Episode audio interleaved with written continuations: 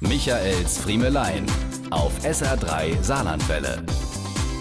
Gut, dass wir vor zwei Jahren bei Corona mit dem Klopapier und den Spaghetti schon mal üben konnten, wie das ist, wenn was knapp wird. Wer hätte gedacht, dass das erst der Anfang ist? Inzwischen zahlen wir für ein Päckchen Butter knapp unter vier Euro. In Rapsöl frittierte Pommes glänzen nicht nur wie Gold, sondern sind es fast. Und eine Tankfüllung für die Fahrt zum Sterne-Restaurant kostet mehr als das Essen dort. Bei Corona war es das panische Hamstern der Deutschen von absurden Produkten. Dann hat man uns bezüglich Engpässen von Elektronikprodukten und Co. auf den querstehenden stehenden Tanker im Suezkanal verwiesen. Da steckt doch alles fest.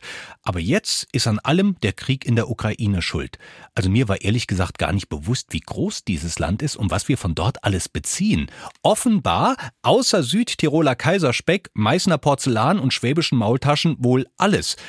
Wobei die Maultaschenleute ihre nächste Preiserhöhung bestimmt auch schon vorbereiten, die sie uns dann mit den gestiegenen Kosten für die Mehlbeschaffung erklären werden. Ich bunkere jetzt schon mal Glühwein für die WM. Ich wette, im Winter werden Sie uns erklären, dass der Rotwein für den Nürnberger Christkindlglühwein seit 180 Jahren zu 90 Prozent aus Reben der ukrainischen Hanglagen gewonnen wird. Michaels Friemelein. Jede Woche neu auf SR3 Saarlandwelle.